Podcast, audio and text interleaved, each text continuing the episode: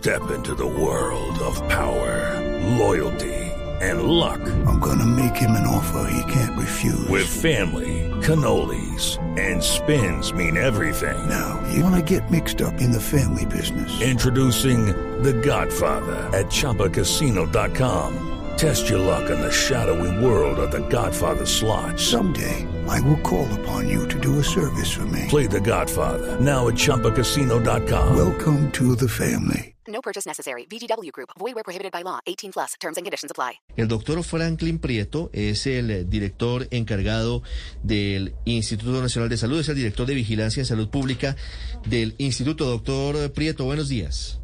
Eh, muy buenos días, Ricardo, usted a toda la amable audiencia. ¿Cómo vamos frente a Omicron hoy en Colombia? Nos quedamos en que era causante hasta hace 48 horas del 96.8% de los contagios nuevos.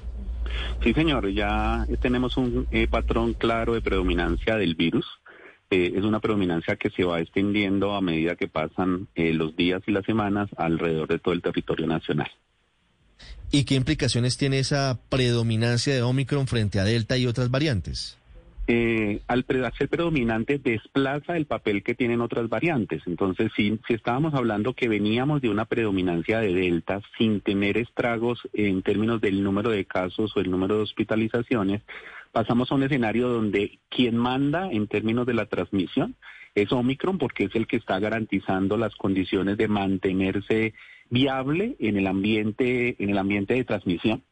Eh, y adicionalmente de, mm, eh, disminuir su impacto en términos de enfermedad y muerte. Sí. ¿Se tiene medido cuál es el porcentaje de enfermedad grave o muerte que causa Omicron frente a lo que causa, por ejemplo, Delta? Eh, todavía no hay una evidencia contundente de ello. Las Cortes de Sudáfrica, que es quizá la mejor aproximación eh, que tenemos, pues, eh, hablan de que puede haber una diferencia entre dos y cuatro veces de la capacidad de enfermar y alrededor de diez veces en la capacidad de producir la muerte. Un poco entendiendo que las circunstancias de Sudáfrica podrían ser en algún momento comparables a las circunstancias de Colombia eh, pero que no tenemos todavía la evidencia completa de lo que pueda estar pasando en Estados Unidos y en Europa, que son los otros, las otras regiones que se están viendo muy afectados por la variante. Sí, María Camila. Doctor Prieto, hace algunas horas la alcaldesa de Bogotá, pues en el caso de la capital del país, habló de 140 mil contagios aproximadamente eh, en los próximos días. Quisiera preguntarle si en Colombia, si los estudios que ustedes han hecho de momento eh, demuestran o evidenciarían que todos vamos a contagiarnos con la nueva variante Omicron. Podemos tener diferentes escenarios. Creo que en algún momento lo habíamos comentado. Es posible que hay dos elementos que marcan una diferencia en el comportamiento del virus. La primera es la experiencia previa que haya tenido una población con respecto al virus.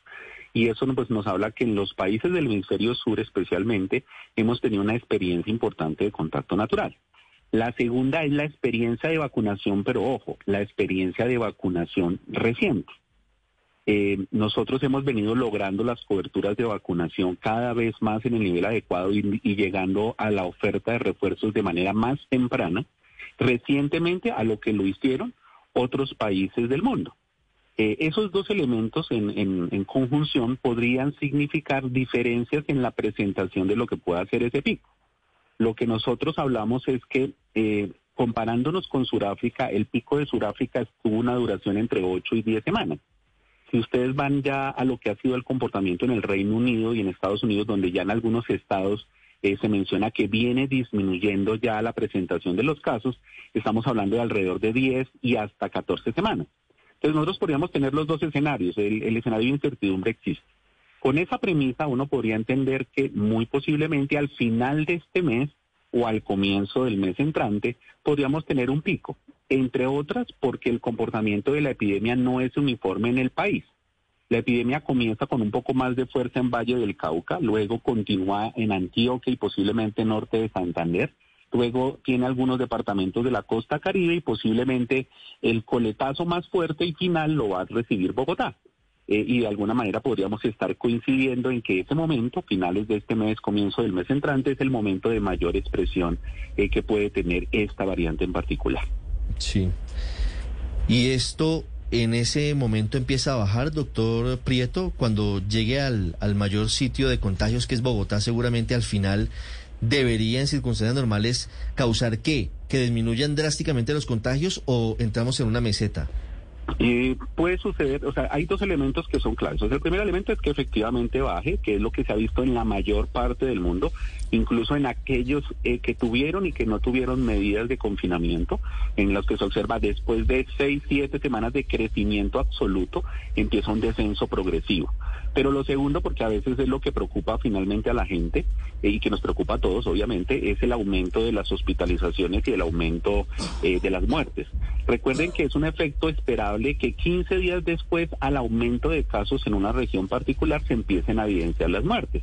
Eh, el caso de Valle es un caso que nos puede ejemplarizar eso en este momento, en el cual eh, el pico que se dispara a partir de las festividades, que lo, lo, escuchaba usted mencionar más temprano en Blue, eh, nos llevaba a tener un aumento de casos a final del año, pero la expresión de la hospitalización y la muerte sucede en la siguiente semana, que es lo que estamos empezando a ver, mayor nivel de hospitalización, que está empezando a frenarse ya, pero empieza a expresarse la mortalidad.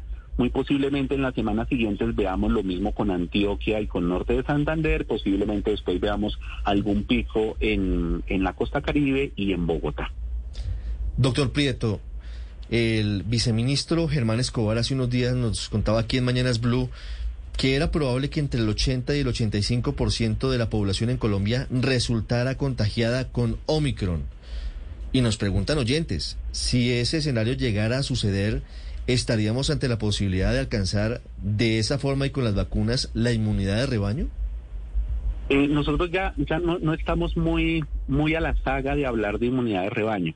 Hay quizá eh, hay, hay, hay, elementos que nos hablan más de una inmunidad adaptativa. Esa inmunidad adaptativa podría ser el conjunto de tres elementos claves. El primero, la experiencia previa, o sea, haber tenido no solamente el contacto ahora con Omicron, sino el contacto previo, porque eh, una de las características que Omicron nos ha demostrado es su mayor capacidad de reinfectar. Eh, el segundo elemento es la experiencia de vacunación y especialmente una experiencia de vacunación que llegue hasta el refuerzo. Y el tercer elemento, que no es menos importante, es el hecho de que eh, en el mundo, de alguna manera, la capacidad de que el virus se siga transformando empieza a estabilizarse parte de lo que estamos viviendo en Omicron es un poco eh, la expresión de la desigualdad en el acceso a las vacunas, que lleva a que África siga siendo el continente en el cual se puedan mantener las variaciones del virus. Em, y entonces ese elemento es fundamental, por eso un poco el llamado que hace la Organización Mundial de la Salud al respecto. Con estos tres elementos, eh, Colombia posiblemente puede estar ya en el camino de la transición a lo que es un comportamiento habitual de otros virus respiratorios, lo que ha ocurrido con influenza. Como ustedes saben, durante el siglo XX hubo tres grandes pandemias de influenza, en, en 1918, 1919, en 1957 y la, y la de H1N1 que fue un poco más conocida por todos nosotros. Entonces, eh, después se vuelve un, fenómeno endémico a, a lo largo, a, a, la medida que va pasando el tiempo. Entonces, estamos más cerca que lo que estábamos, obviamente, hace unos meses. Doctor Piato, pero entonces ese comportamiento que usted dice que va a ser habitual del virus, ¿podría marcar el inicio del fin de la pandemia? La Organización Mundial de la Salud dice que podría ser en marzo de este año. ¿Con este contagio rápido de Omicron podría terminar así? Eh, podría ser uno de los elementos para que la Organización Mundial de la Salud inicialmente y luego progresivamente los países consideren que es más o menos el momento en que puede ocurrir. Nuevamente insisto, dependemos mucho de la igualdad en el acceso a las vacunas que pueda tener el mundo y sobre todo el acceso que puedan tener a la vacuna las poblaciones de más alto riesgo. Hey guys, it is Ryan. I'm not sure if you know this about me, but I'm a bit of a fun fanatic when I can. I like to work, but I like fun too. It's a thing. And now the truth is out there. I can tell you about my favorite place to have fun. Chumba Casino. They have hundreds of social casino style games to choose from with new games released each week. You can play for free anytime, anywhere and each day brings a new chance to collect daily bonuses. So join me in the fun. Sign up now at ChumbaCasino.com. No purchase necessary. BGW. Void were prohibited by law. See terms and conditions. 18 plus. Doctor Prieto, usted hace un momento nos explicaba por regiones cómo va a ser el comportamiento de los picos de contagio hasta que logre estabilizarse la curva en general en el país. En esas proyecciones que hacen, ¿el comportamiento es igual para la atención en los servicios de salud? ¿Van a seguir controladas las personas que van a necesitar hospitalización o incluso UCI? Creo que en el ejemplo que ustedes ponían hace un rato en Peñalosa hay una clave importantísima.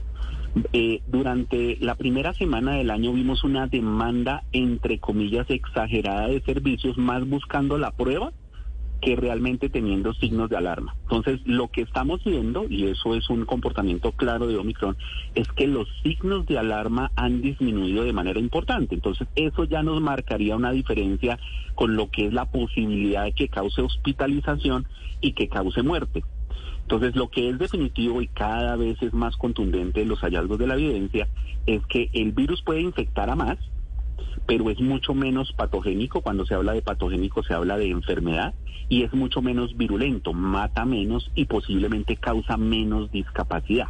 Entonces, como lo explicaba en esas olas, o sea, si yo estoy viendo que está eh, en el pico de la ola del valle, lo que se esperaría es que 15 días después ocurra el pico de hospitalizaciones y más cerquita el pico de muertes.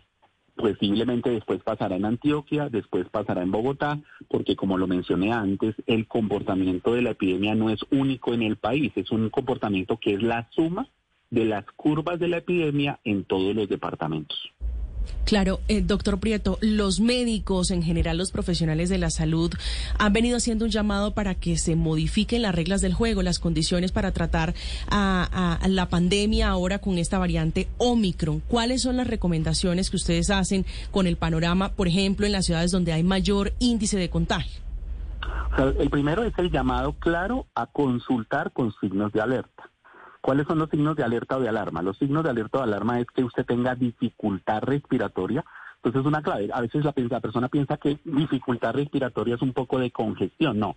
Dificultad respiratoria es que usted en las actividades básicas cotidianas empieza a tener dificultad eh, incluso al hablar.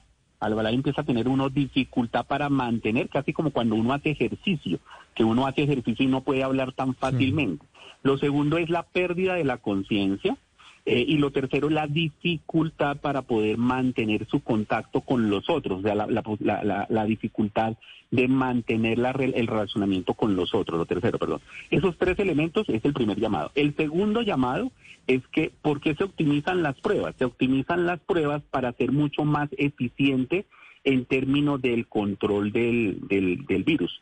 Si nosotros eh, eh, hacemos la apertura plena de las pruebas, pues lo que ocurre es que las personas que lo pueden necesitar para orientar clínicamente la atención de los sujetos, pues se están utilizando en personas que por nexo epidemiológico, cuando hablamos de nexo epidemiológico es el antecedente de tener contacto con otros, sin que tengan signos de alarma, puedan ser atendidos. Sí. Entonces, este segundo elemento es clave. Doctor Prieto, ¿qué opinión tiene frente a expertos médicos, colegas suyos en el mundo, que están planteando una nueva forma de medir el avance de la pandemia en los países.